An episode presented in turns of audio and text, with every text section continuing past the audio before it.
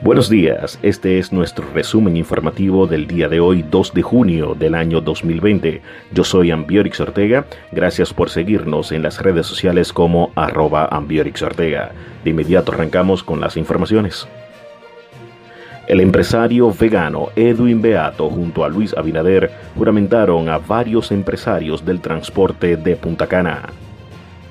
El candidato presidencial del Partido de la Liberación Dominicana, Gonzalo Castillo, da a conocer sus propuestas. Construcción de 100.000 viviendas, un hotel en el sur de 600 habitaciones y un metro para Santiago.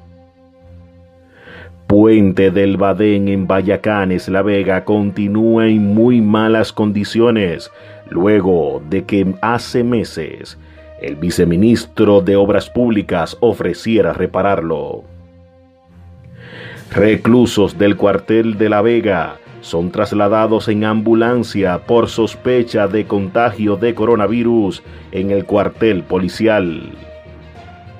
El síndico de Ranchito y todo su equipo pasan a apoyar la candidatura a diputado de Agustín Burgos. Además, el gobierno dominicano extendió el toque de queda hasta el 13 de junio mediante decreto. Estas y otras informaciones disponibles en nuestras plataformas, nuestro periódico digital www.ambiorixortega.net y nuestra app disponible en Google Play Ambiorix Ortega.